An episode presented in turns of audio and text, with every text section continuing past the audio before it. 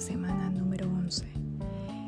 En esta semana número 11 abordaremos saberes ancestrales relacionados con la gastronomía, la danza, la música, la agricultura. Cómo esto influye en la educación de nuestros niños. Su tratamiento en la educación inicial desde la teoría hacia la práctica.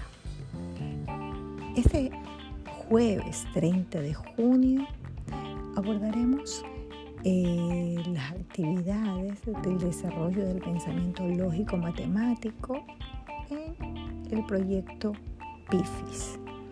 Recopilaremos dentro de este proyecto todo lo que se requiere y se necesita para que este pensamiento lógico matemático pueda desarrollarse como actividades previas a su desarrollo, se va a diseñar un programa de orientación pedagógica dirigida a los docentes. También tenemos una tarea autónoma desde los saberes ancestrales.